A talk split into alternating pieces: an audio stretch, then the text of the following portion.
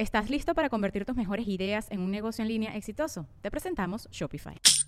Tal vez no lo sabías, pero nuestro podcast More Than Mamis es un negocio. Y lo comenzamos, por supuesto, para desahogarnos y hablar sobre la maternidad, no para convertirnos en expertas de ventas y del e-commerce. Así que sí, necesitábamos ayuda para vender nuestro merch y poner en marcha nuestra tienda. Por eso estamos tan contentas de usar Shopify. Regístrate con tan solo un dólar por mes en shopify.com barra sonoro, todo en minúsculas. Ve a shopify.com barra sonoro para llevar tu negocio al siguiente nivel. Shopify.com barra sonoro. Hola a todos y bienvenidos una semana más a Negra como yo. El episodio de hoy estoy demasiado feliz, feliz, feliz, feliz, feliz, porque eh, finalmente eh, me estoy encontrando con gente que está haciendo las cosas bien en Latinoamérica.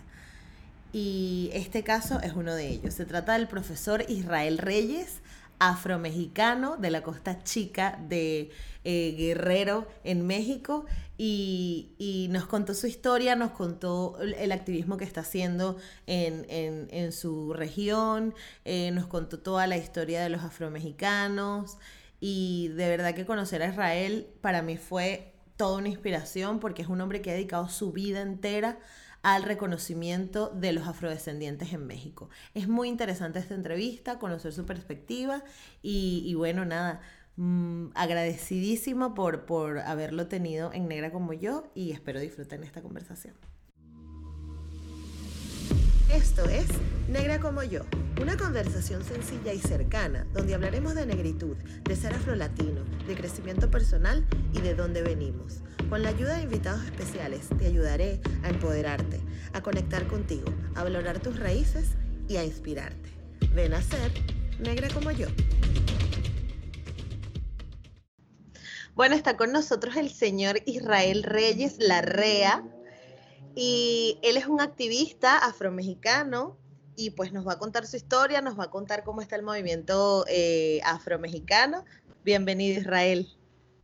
¿Qué tal, mi estimada Isette? Este, un fuerte abrazo, eh, un desde estas tierras negras de la costa chica de Oaxaca. Estamos ubicados en la región sur de la República Mexicana, en el estado de Oaxaca hay un municipio que se llama Santa María Guasolitlán, es un municipio indígena.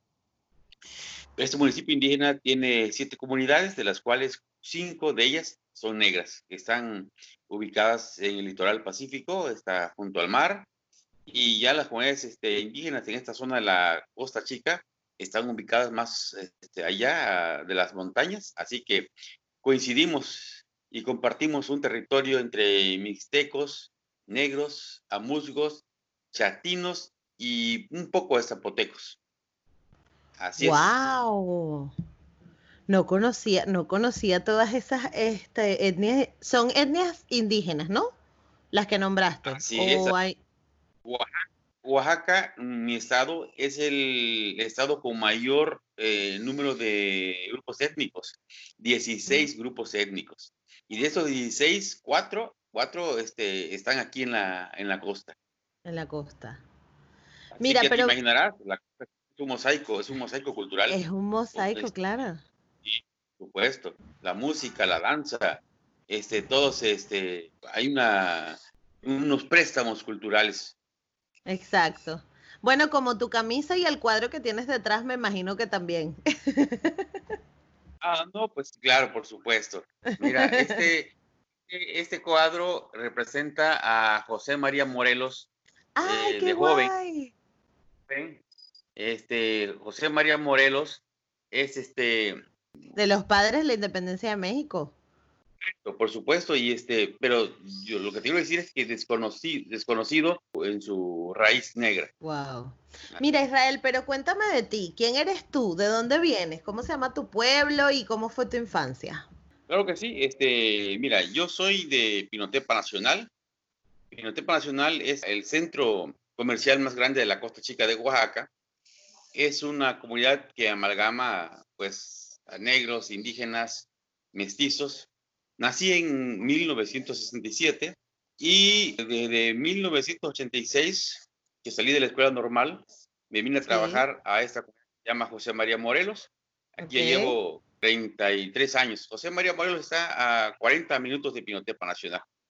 Así que cuando yo llego aquí, pues este, aún a pesar de ser Pinotepa Nacional, que es el lugar más, más, concurrido, donde toda la gente de esta región va a hacer sus compras, eh, sí me sorprende, me sorprende, ¿no? La, la cultura, me sorprende las personas. Eh, cuando yo llego a esta comunidad de 19 años, ¿te imaginas? Ahorita tengo ya 53. Wow. Entonces, la mayor parte de mi vida este, la he pasado aquí en José María Morelos. Así que es aquí donde yo empiezo a descubrir esa africanidad, esa negritud. Eh, se arraiga cuando, pues, de repente aparece una mujer negra ahí, hermosa, guapa, chula, y yo dije, de aquí soy, y de aquí fui, así que, pues aquí me quedé, y me casaron con Z. Tengo tres hijos, la mayor se llama Isian, eh, el segundo se llama Hernán y la más pequeña África. Le puse África porque en ella yo concibo todo el esfuerzo que hemos venido realizando en el trabajo por dignificar esta gran cultura, esta gran cultura negra.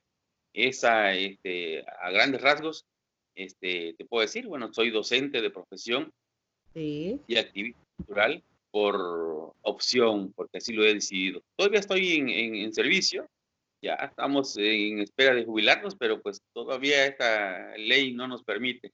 Así que comparto mis labores docentes con el activismo cultural y con el activismo político-cultural en defensa de los derechos del pueblo negro. Mira, pero cuéntame cuando tú, ese, ese momento en el que tú dices, yo soy afrodescendiente, ¿te acuerdas cómo fue? Que alguna anécdota especial que, que, nos puedas contar. Por supuesto, pero además, pero quiero empezar primero eh, haciendo una aclaración. Nosotros no usamos el término afrodescendiente. Ok. Eh, nosotros, nosotros reivindicamos el término negro y creo que tiene una mayor connotación comunitaria, una mayor connotación este, aquí entre nosotros. El término afrodescendiente, como tú sabes, bueno, surge en el 2001 en, el, en, en Durban, eh, en un congreso de líderes, eh, y que es ajeno a nuestro léxico. Cuando tú usas la palabra afrodescendiente aquí en nuestra zona, pues nadie te va a entender, incluso ni la palabra afromexicano. Las categorías étnicas que nosotros usamos aquí es moreno, negro, eh, costeño, y es así como nos reconocemos, nos autoafirmamos. Volviendo a tu pregunta, ¿Cómo descubro, descubro yo? Yo te puedo decir que, bueno, por gota de sangre, yo tengo una bisabuela negra, pero eh, yo me asumo como negro en el momento en que empiezo a mm, conocer de la cultura negra de esta comunidad que se llama José María Morelos. Antes se llamaba Poza Verde, que me gusta más el nombre de Poza Verde que José María Morelos. Y yo formé parte de un comité de cultura en el 91 me invitaron a integrarme, yo dije, sí, correcto, este, estoy colaborando, es un año de servicio, no pasa nada. Pero ese año se convirtió en dos, tres, cuatro, cinco y ya son veintitantos años wow. en, este, caminar. Pero más, más, más, este, el trabajo que nosotros veníamos haciendo desde 1991 hasta, mm, hasta el 2000, podría decirte, que sería más un trabajo por visibilizar las, la cultura, las costumbres, las tradiciones. Hacíamos eventos de danza, de música. Para nosotros eh, la danza, la música en la región era lo más normal, pero ya cuando nos invitaban, cuando empezaron a conocer de, nuestro trabajo y de, de, lo que hacíamos con las danzas, nos empezaron a invitar, así que salíamos. Y fue ahí en ese inter cuando empezaron las detenciones, las observaciones, a ver, tú eres centroamericano, tú eres sudamericano, canta el himno nacional, y digo, a ver, a ver, somos mexicanos, somos de un estado de la República Mexicana que se llama Oaxaca, no, ustedes no pueden ser oaxaqueños, los oaxaqueños son chaparritos, pelo lacio, y ustedes son negros, wow. Y fue ahí donde, donde empecé yo a, a ver que tenía yo que pasar del activismo festivo a un cultural político, ¿no? Y es ahí, en el 2006, convocamos a un foro para este, empezar ya a aterrizar algunas quejas permanentes que se habían hecho en otros eventos que no se pasaba de quejas. Así que este, convocamos ese foro y fíjate que fue excelente porque es ahí en donde el foro se llamó Afromexicanos. Pero con lo que pasó en ese foro nos dimos cuenta de que no debíamos estar utilizando un término impuesto, un término que no era nuestro. Así que pasamos de ser afroamericanos otra vez a pueblo negro. Y fue así como yo inicié este proceso de, lucha. Además, de autorreconocimiento.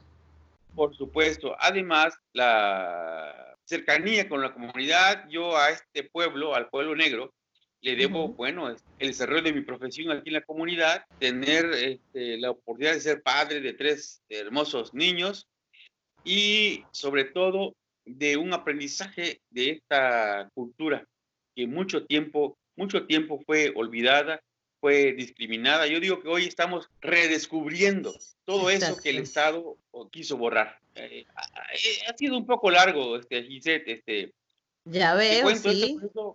sí, empezó desde exactamente de 1996, ya empezar a activar en forma del 96.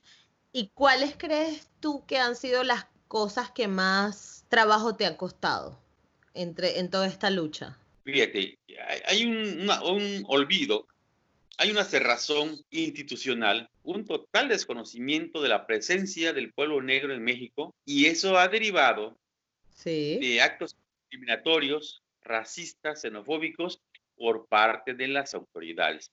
Mm. Cuando te cuento esto es porque te digo que en nuestro propio país no hay libertad de tránsito.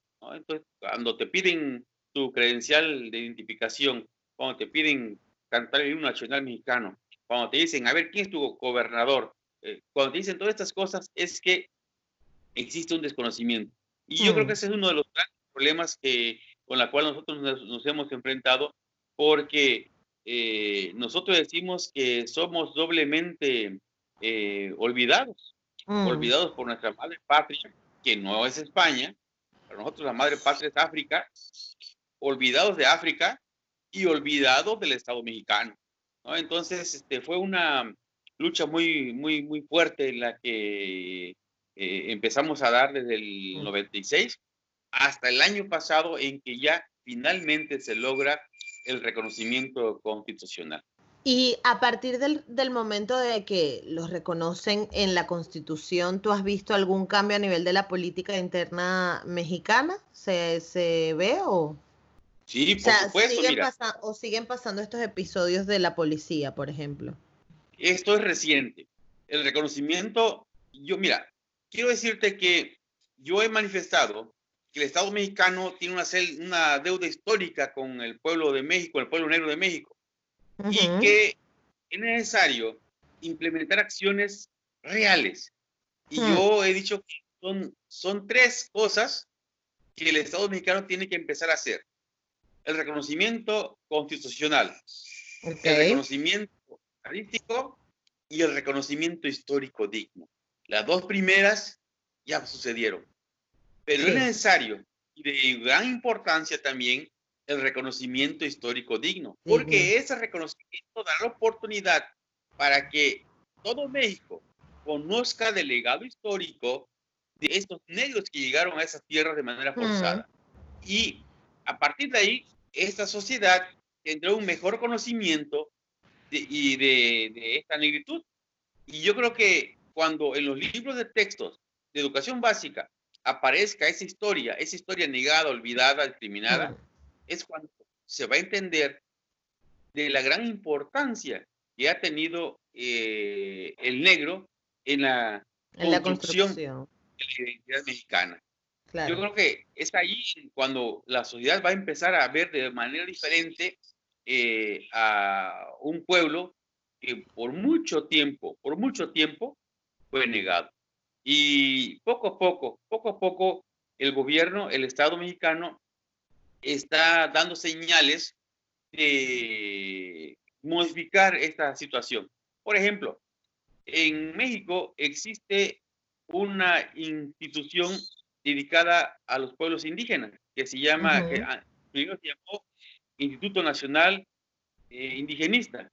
Después pasó a, a la Comisión Nacional para el Desarrollo de los Pueblos Indígenas. Después pasó, gracias a este movimiento ahora se llama Instituto de los Pueblos Indígenas y Afromexicanos. ¿no? Ah, qué guay. Entonces, poco a poco, poco a poco hay ya instancias específicas que tienden a modificar. El año pasado se acaba de hacer un reconocimiento del pueblo afromexicano. A partir de ahora entonces vienen las acciones afirmativas, viene el trabajo legislativo para que este pueblo pueda realmente formar parte de esta sociedad. Entonces yo creo que muy pronto vendrán esas políticas públicas, vendrán acciones afirmativas que permitan el pleno desarrollo de nuestro pueblo. ¿Estás listo para convertir tus mejores ideas en un negocio en línea exitoso? Te presentamos Shopify. Tal vez no lo sabías, pero nuestro podcast More Than Mamis es un negocio y lo empezamos por supuesto para desahogarnos y hablar sobre la maternidad, no para convertirnos en expertas de ventas y del e-commerce. Así que sí, necesitábamos ayuda para vender nuestro merch y poner en marcha nuestra tienda. ¿Y cómo suena con Shopify? Llegó otra venta. Shopify es la plataforma de comercio que está revolucionando millones de negocios en todo el mundo. Ya seas un emprendedor desde tu casa o desde donde sea, Shopify es la única herramienta que necesitas para iniciar, administrar y hacer crecer tu negocio sin dificultades. Con Shopify puedo gestionar pedidos, envíos y pagos desde cualquier lugar, brindándote toda la información y estadísticas de tus ventas al detalle. Regístrate para un periodo de prueba con tan solo un dólar al mes en shopify.com barra sonoro, todo en minúsculas Ve a shopify.com barra sonoro para llevar tu negocio al siguiente nivel. Shopify.com barra sonoro. O sea que el panorama se ve positivo entonces. Tenemos esperanza. Tenemos esperanza y nosotros lo vemos así. Esta apertura del Estado por reconocer al pueblo negro es el inicio, ¿eh? Es el inicio. Porque aparte, ahora tiene que ver que se fortalezcan leyes secundarias que permitan la operativización de lo que el artículo segundo constitucional de la Carta Magna de México establece, ¿no? Eh, en el inciso C, en un apartado C del artículo 2. Entonces, viene lo más difícil ahora, establecer leyes secundarias y operarlas. Y nosotros como, como activistas, como promotores culturales, pues estar atentos a que eh, esto vaya caminando adecuadamente. Sé que hace poco hicieron un censo y sé que aún no están los resultados, pero ¿Cómo tuviste la jornada de, este censo? ¿Crees que realmente va a arrojar los resultados correctos? Porque pasa mucho que hay muchas personas que tienen, eh, que son negros, pero que no se reconocen como tal. Entonces, si te hace una pregunta en un censo, probablemente no la puedas responder correctamente porque no lo sabes, ¿no? Entonces, ¿cómo, cómo fue la jornada de este censo? Bueno, estás tocando dos, dos, dos. Eh, yo puedo contestar tu pregunta en dos ejes. Primero, tú dices, este, hay personas que no se reconocen. Y yo he mencionado que ese desconocimiento o ese no reconocimiento proviene de un desconocimiento de historia. Mucha gente eh, no se sabe negro porque no conoce su historia. Eh, Entonces yo creo que es necesario empezar a trabajar sobre ello, reescribir nuestra historia, como digo yo.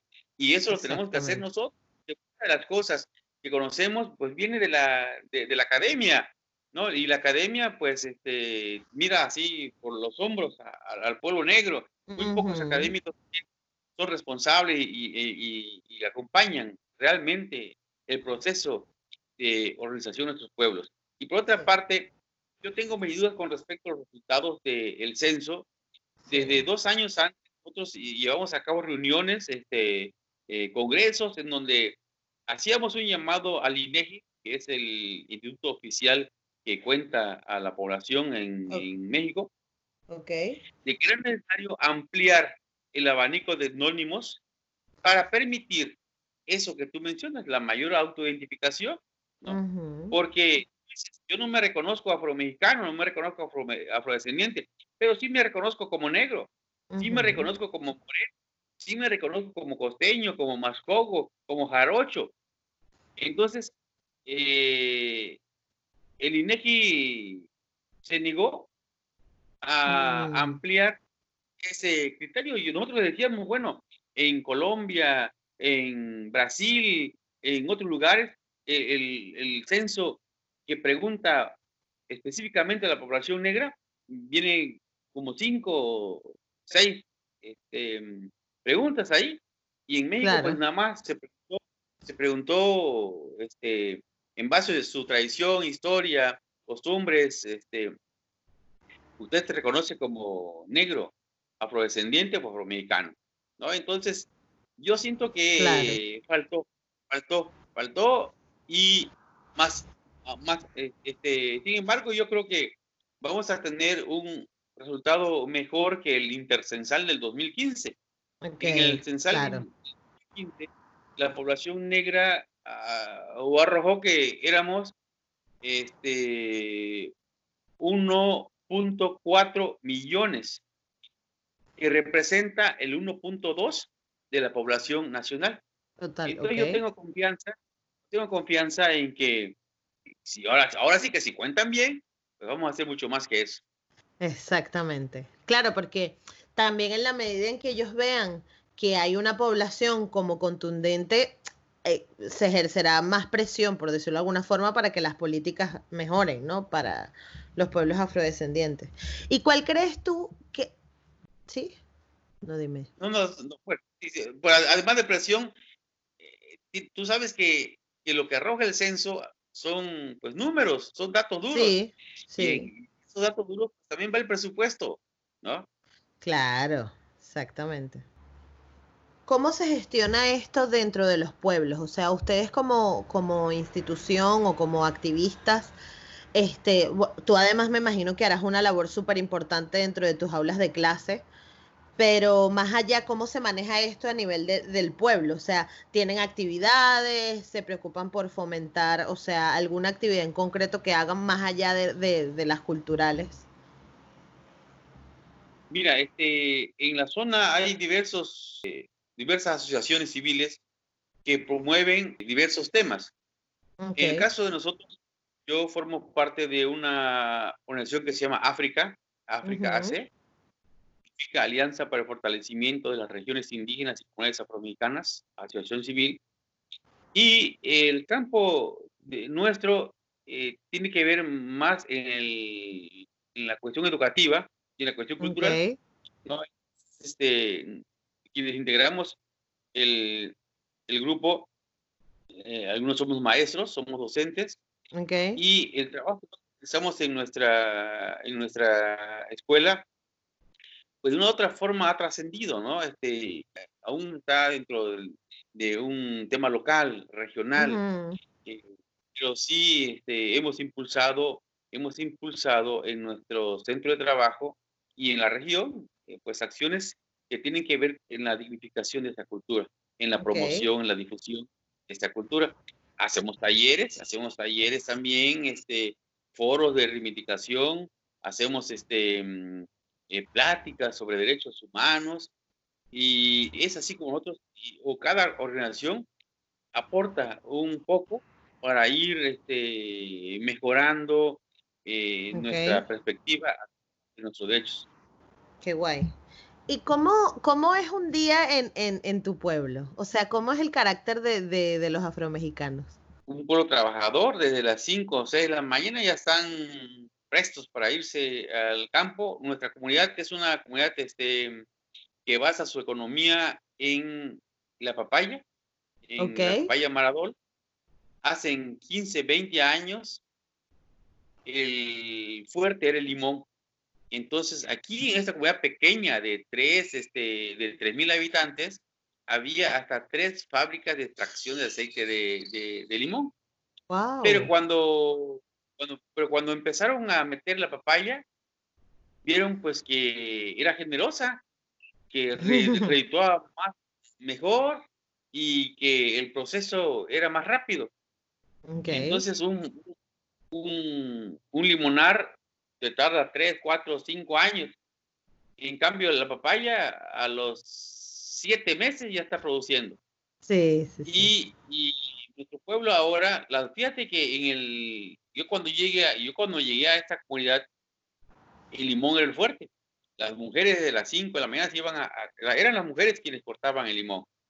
Hoy, hoy, general, hoy ese trabajo fue desplazado, hoy las mujeres ya no, ya no, muy pocas son las mujeres que elaboran en, la siembra de papaya, generalmente son jóvenes, jóvenes, y la papaya, te digo, es, es el producto que es la fortaleza de la comunidad. De la comunidad. Mira, no, te, voy a, te voy a dar un dato.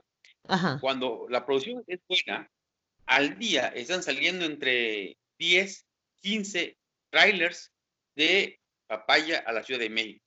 Cada trailer lleva entre 20 y 22 toneladas. Entonces es una zona muy fuerte. De la zona de la Costa Chica, creo que esta comunidad o, esta región cercana a mi comunidad es la más fuerte.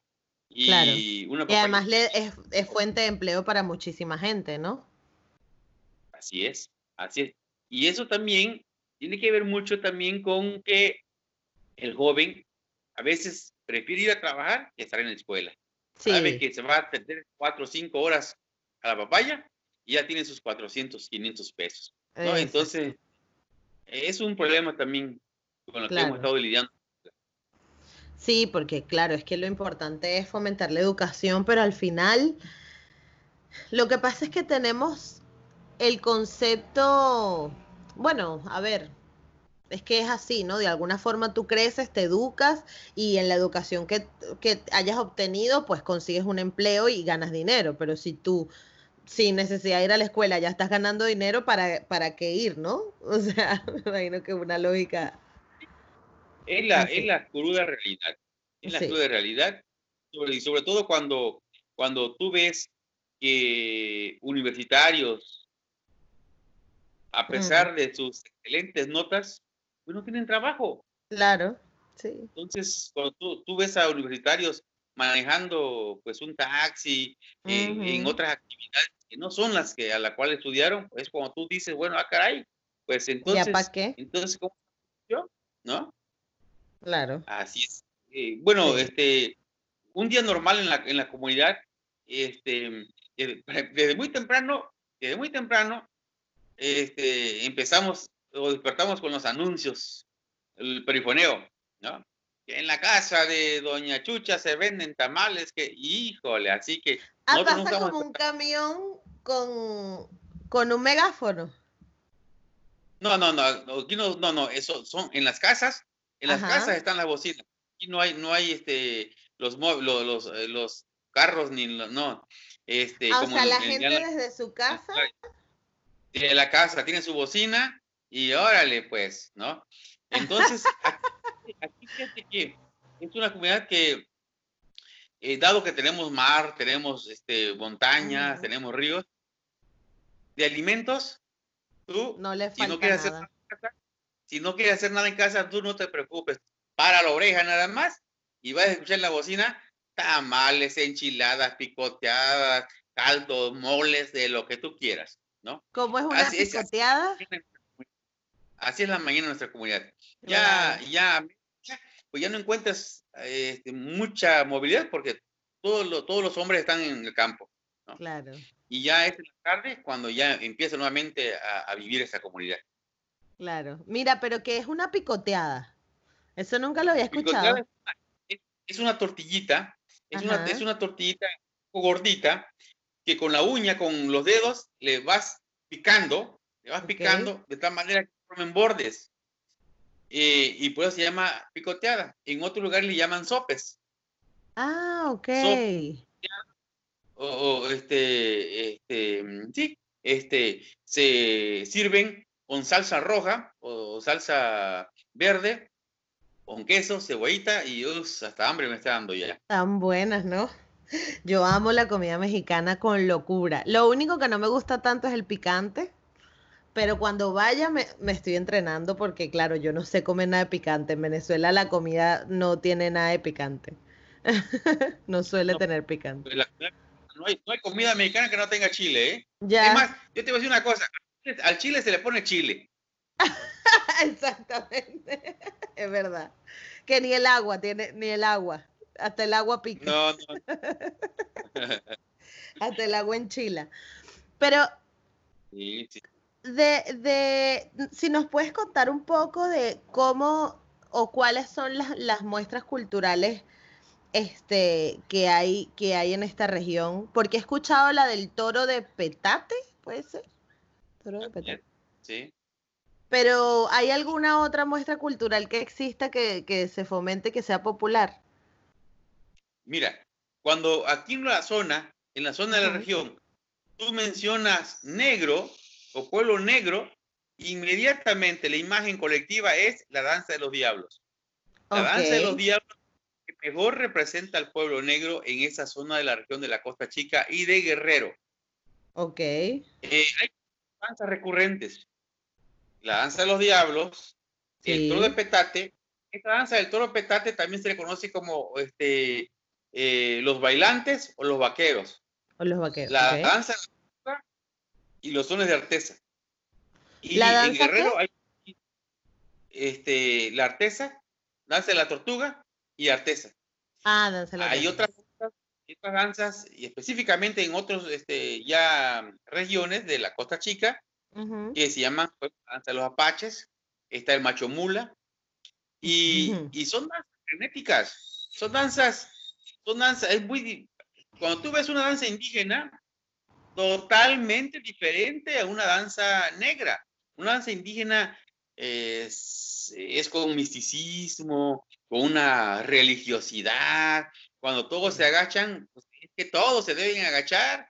Cuando todos gritan, es que todos tienen que gritar. En cambio, en una, zona, en una danza negra, no. En una danza es la algarabía, la fuerza, el vigor, la Sí. sensualidad, el erotismo, ¿no? Entonces, mira, yo te platico, por ahí, si pueden ver eh, en YouTube, hay una muestra de danza de la tortuga, por ejemplo. La tortuga, este, la cabeza de la tortuga viene representando pues el falo y ahí anda jugueteando con las mujeres y es una danza eh, muy importante en esta zona de la Costa Chica, al igual que el toro de petate, los diablos, la artesa, y eso en cuanto a danza. En cuanto a música, el género eh, que se escucha entre, la, entre los negros es el corrido, el corrido costeño. Hay el corrido norteño, ¿no? El corrido eh, costeño generalmente se armoniza en tonos menores y representa, bueno, la historia de esos hombres valientes que por alguna razón, ¿no? Ofrendan su vida. Esta región es, es zona de galleros, eh, de excelentes jaripeos, de carrera de caballos, y que en ese ambiente, bueno, pues se dan ciertas anécdotas que a veces este, terminan en corridos. Eh, Los Ok. corridos costeños son muy, muy, muy, este, muy importantes dentro del, de los, de- del género, de este género. Yo te puedo mencionar, por ejemplo, a un grupo que se llama Los Magallón, que tiene unos corridos excelentes, otro grupo siglo XXI, y hay infinidad de corridos. La música. La música en esta zona es muy peculiar porque tiene su influencia en los años 70 de mm, la cumbia, de la cumbia colombiana. A esta Mm. zona llega, por ejemplo, Aniceto Molina, llega Lucho Campillo y llegan este, otros colombianos y empieza a, a- en los años 70 a darse un movimiento de la música tropical en la Costa Chica que eh, surge un estilo que nosotros llamamos merequetengue. Dentro de ese Ah, ritmo de merequetengue, yo te puedo mencionar que están grupos muy famosos de los años 70, como el Mar Azul, el Corralero Navi, este, Cirino Arellano, este, los Guapachosos, de la cumbia, es, eh, los cumbieros del sur. Estos grupos fueron una sensación en los 70. Bueno, mm. eh, eh, si tú consigues ese tipo de música, vas a ver que inmediatamente la silla se te quiere como que temblar. Te para quieres parar a bailar. Claro. Así, ¿no? Mira, y tiene. eso, sí. En cuanto a la gastronomía, Ajá. ni te cuento. La gastronomía, esas hermosas y poderosas manos negras eh, de excelentes guisadoras. Tenemos moles, moles de iguana, venado, jabalí, armadillo y los, bueno, moles, caldos, los pescados, pescados a la talla, la veracruzana, la diabla, al mojo de ajo. ¿Cómo es un pescado a la talla? pescado a la talla viene siendo, por ejemplo, eh, el pescado este, fresco, lo partes a la mitad Ah, este, y y lo pones en un asador. Y ahí lo vas condimentando con mayonesa, con este, salsa de tomate, con chile, cebolla y, o sea, lo bañas. Y lo dejas hasta la lumbre. Lo dejas a la lumbre y ya cuando ya sale, después de una media hora, no, hombre. Está bien bueno. Excelente. tú tienes hambre, Israel. ya, almorcé. Ya almorcé. Así que, pero fíjate que ayer comí pescado. Ah, ayer comí ah, pescado. Ayer, fuimos al Guamil al, campo. Este, se llevó, se, se, fuimos a una levantada de maíz. Este, ya, eh, y, bueno, a los trabajadores se les dio un sabroso y rico caldo de pescado. Así que nosotros aprovechamos para meter la cuchara ahí. Eso es la Y es que, mira, hay, una, hay, hay, mucha, hay mucho de qué hablar. Por ejemplo, está la cosmovisión. La cosmovisión es algo también muy importante en nuestros pueblos negros. La muerte es un aspecto muy importante, la, la, vida. Este, nosotros tenemos aquí eh, algo que llamamos tono, que en la parte indígena se le llama nahual. Tono o nahual. ¿Qué es un tono? Tono, este, no sé si también este, de esto en la parte de Venezuela, pero tono es la personificación de una persona en un animal. Y lo curioso está aquí, lo curioso aquí es que si a tu animal le pasa algo en el monte, también te pasa a ti. Mm. Es decir, ha habido anécdotas en la región de que una persona de repente cae. No, no, no, no. El alebrije es, es una fantasía, es un invento. Ah, vale. Este, no, no, un tono, un, no, un, un, tono animal. Supongamos, yo tengo un tono, mi tono es tigre, pero es un tigre real. Eh, una onza, un, una vaca manta, es zafir. Ese animal vive en el monte. Pero ese animal, él siente en el monte, lo siento yo. Entonces, mm. este, la por ejemplo, hay, hay este tono de cocodrilo. Eh, por ejemplo, personas que se ahogan en los ríos, en las lagunas, en el mar. Hay ocasiones en que es el, este, el, tono. El tono y dice dónde está la persona. Wow. Entonces, Pero este, ¿cómo sabes cuál es tu tono? Ah, pues es que es una cuestión que no todos conocen. Y los que ah. conocen, y los que lo conocen, muy, este, solamente los tonos fuertes tienen derecho a decir que son. Nosotros sabemos quiénes son tonos porque ellos lo han dicho, pero no todos, no todos, no todos son este, son tonos. Mira, por ejemplo, en el caso, yo te puedo, algo, algo muy cercano, yo te puedo contar. Sí. Mi suegra, mi suegra, en una ocasión, mi suegra falleció hace dos años.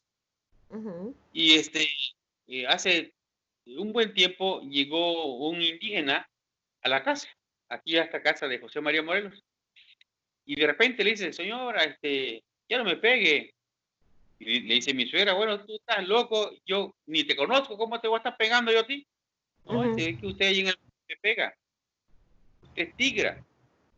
Y dice, dice mi suegra, no, tú estás loco, tú estás loco. Y, este, y a partir de ahí nosotros empezamos a hacerle como, como bullying a mi suegra de que era tigra y que yo con razón no siento sus pasos, le digo, cuando de repente la y este, y, y, y, te digo, e, es, como eso, hay muchas, muchas, anécdotas. se, han, se, han, escrito varias historias, incluso cuestiones de, de, tesis con respecto al tono. Pero, pero hay mucho, hay mucho que escarbar en esta cuestión del tono. Ya veo. Este, Se suena súper interesante. a lo mejor posiblemente por ahí hagamos con el tiempo y, y a lo mejor invitemos a una negra para que te platique sobre una cuestión muy importante que es la virginidad. Yo te puedo nada más este, dar un, adelanto. La virginidad de nuestros pueblos es tan, es tan importante que a la madrina aún todavía se le encarga que vaya a revisar la sábana. Wow. Si hay manchas, esa joven es merecedora de ropa, de alhajas, de los cohetes.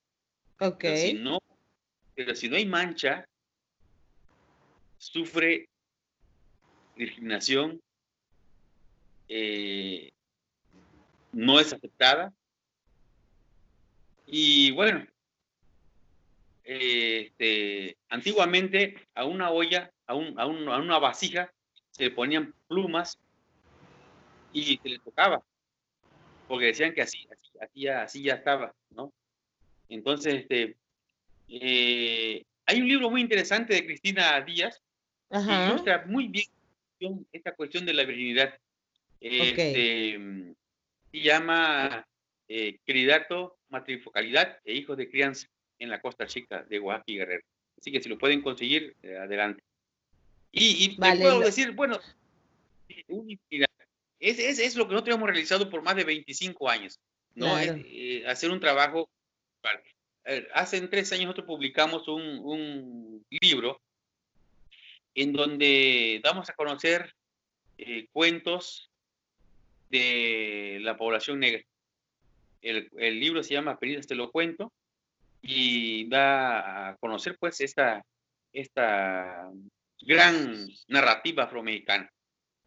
Y bueno, te digo, te digo, podríamos estar platicando horas y horas acerca de, de, de los grandes aportes culturales que este pueblo negro ha dado a la cultura mexicana.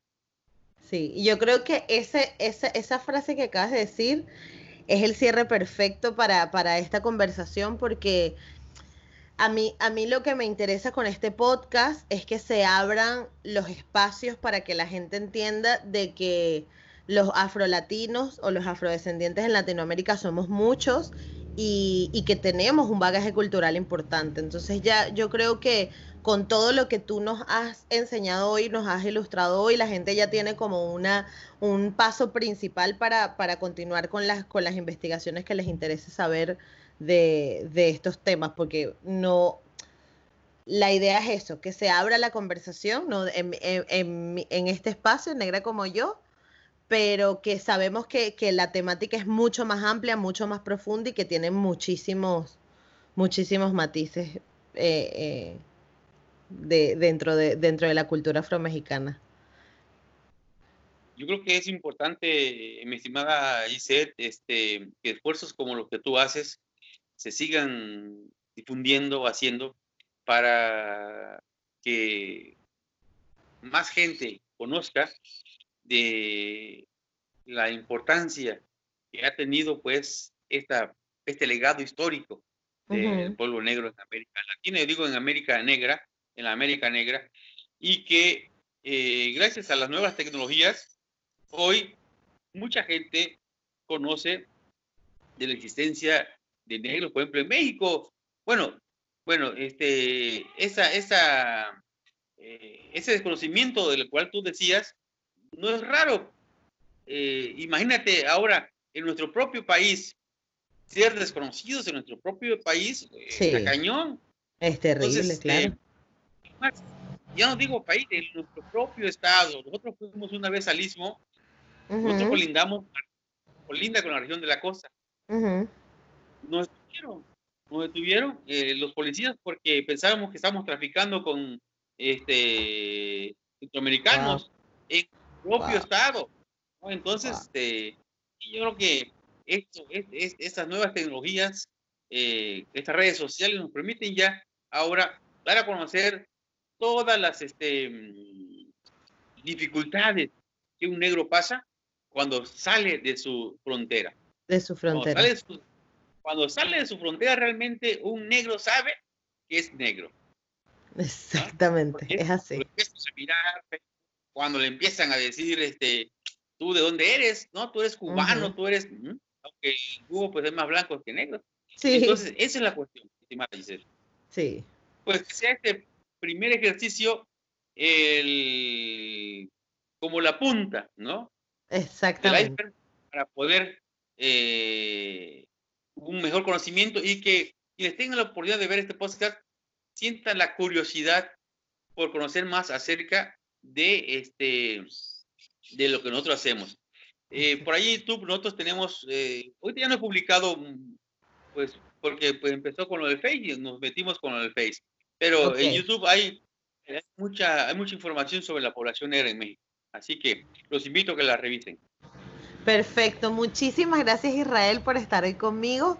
Este, si tienes alguna red social donde, donde te puedan seguir, ¿cuál es el Facebook de, de África AC para que, para que la gente pueda contactar contigo por Twitter? Si quieren alguna información. Claro que sí.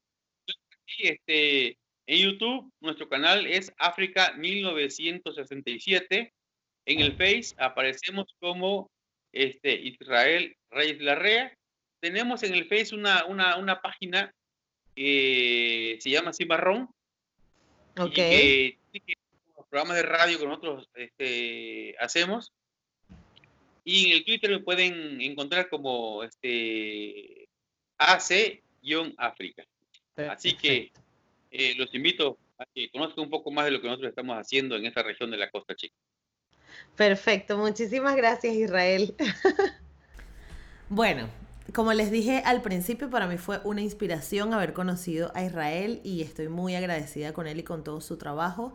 Esperemos los resultados del censo a ver qué dicen, pero, pero me encantó haberlo conocido. Ah, recuerden que me pueden seguir por todas partes como Negra como yo. Si están escuchando esto a través de alguna plataforma de podcast, recuerden que ahí también se pueden suscribir o pueden seguir al podcast para que les informen y les notifiquen cuando haya nuevos episodios. Estamos haciendo dos episodios a la semana, lo cual es importantísimo porque la carga de trabajo se duplica, pero yo estoy encantada de de seguirles llevando estas conversaciones. Y pues nada, muchísimas gracias por estar aquí. Nos vemos en otro episodio.